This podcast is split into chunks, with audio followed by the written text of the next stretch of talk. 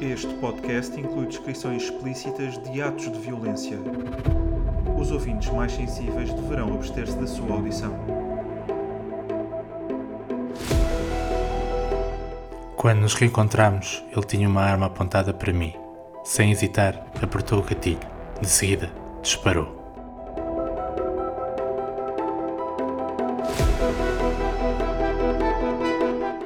O Assassino.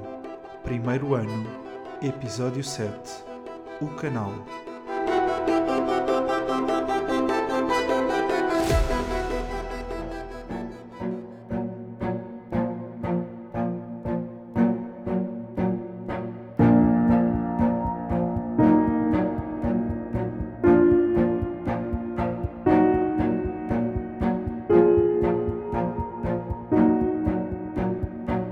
Prisengrath, Amsterdão, Países Baixos.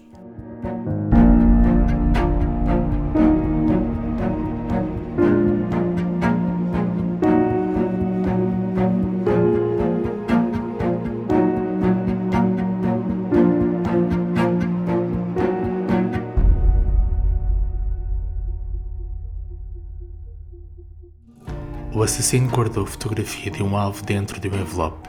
De pé dentro do barco, sentiu um movimento atrás de si. Matilde, a médica, agitava-se na cama enquanto dormia, com o corpo nu a reluzir sob o sol da manhã que entrava por uma das janelas. Deitou-lhe um último olhar. De seguida, foi-se embora.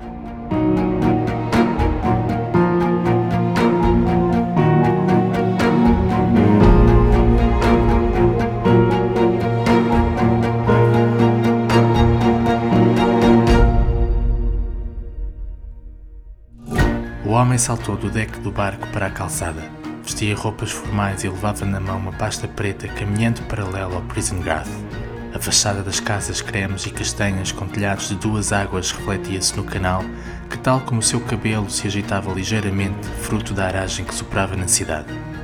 Uma mulher com uma boina na cabeça e os lábios carnudos pintados de vermelho passou por ele junto à entrada de uma ponte e sorriu-lhe timidamente, interessada. Passou por ela em direção à outra margem.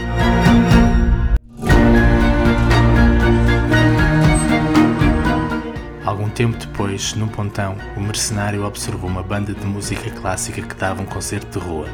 Não ficou muito tempo. Admirando-a, entrou num edifício de vários andares, à entrada do qual foi recebido por um porteiro. Era um hotel.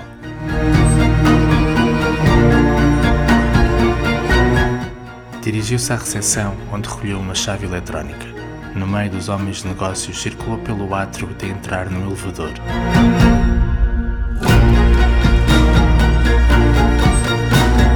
Usou o cartão que recolhera para o acionar e as portas fecharam-se. Sozinho, começou a subir com leveza, mas depressa, e rapidamente passou o andar onde se localizava o seu quarto.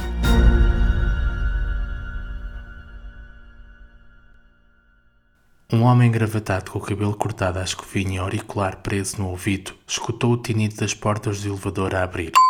Levou o microfone do pulso à boca e perguntou à central se tinham enviado reforços. A resposta deixou-o gelado. Fora não.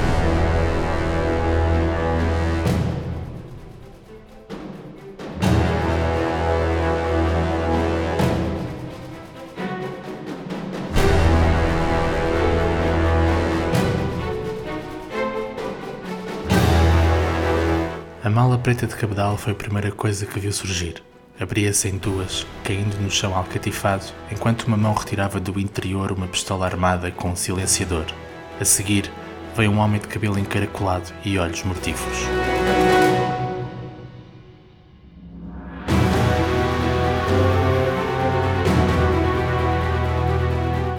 O assassino entrou no corredor com passos determinados. De arma em riste, disparou um único tiro e o seu opositor se sobrou sem vida.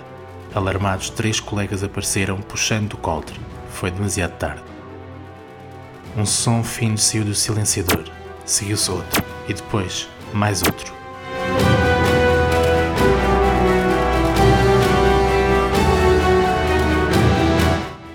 O mercenário passou por cima dos cadáveres, evitando pisar as manchas de sangue que se alastravam rapidamente pelo chão alcatifado.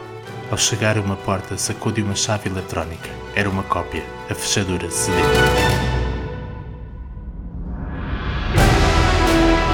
cardeal entrou no quarto hotel. Pela aragem que sentiu no rosto, apercebeu-se que pelo menos uma das janelas estava aberta. Seguiu a corrente e deparou-se com uma cama. Do outro lado, virado para uma vista desafogada sobre o canal, um homem aparentemente jovem trabalhava sentado na secretária fixo num ecrã de computador. Era vigiado por outro permanecia ao seu lado.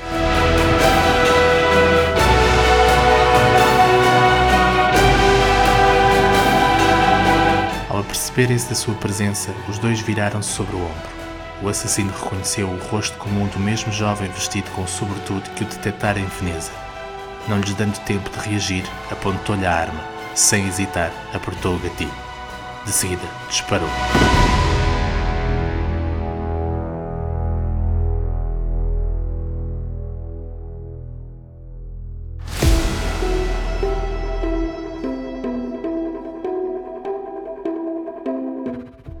Próxima semana, não perca o fim de temporada de O Assassino, disponível dia 6 de janeiro. A série de ficção O Assassino é um podcast narrado por Nuno Nepomuceno, com produção e sonorização de Nuno Nepomuceno e do grupo Infinito Particular. O Cardeal é uma personagem fictícia criada por Nuno Nepomuceno, apresentada no livro A Morte do Papa. Os direitos de reprodução estão reservados por Nuno Nepomuceno e Cultura Editora.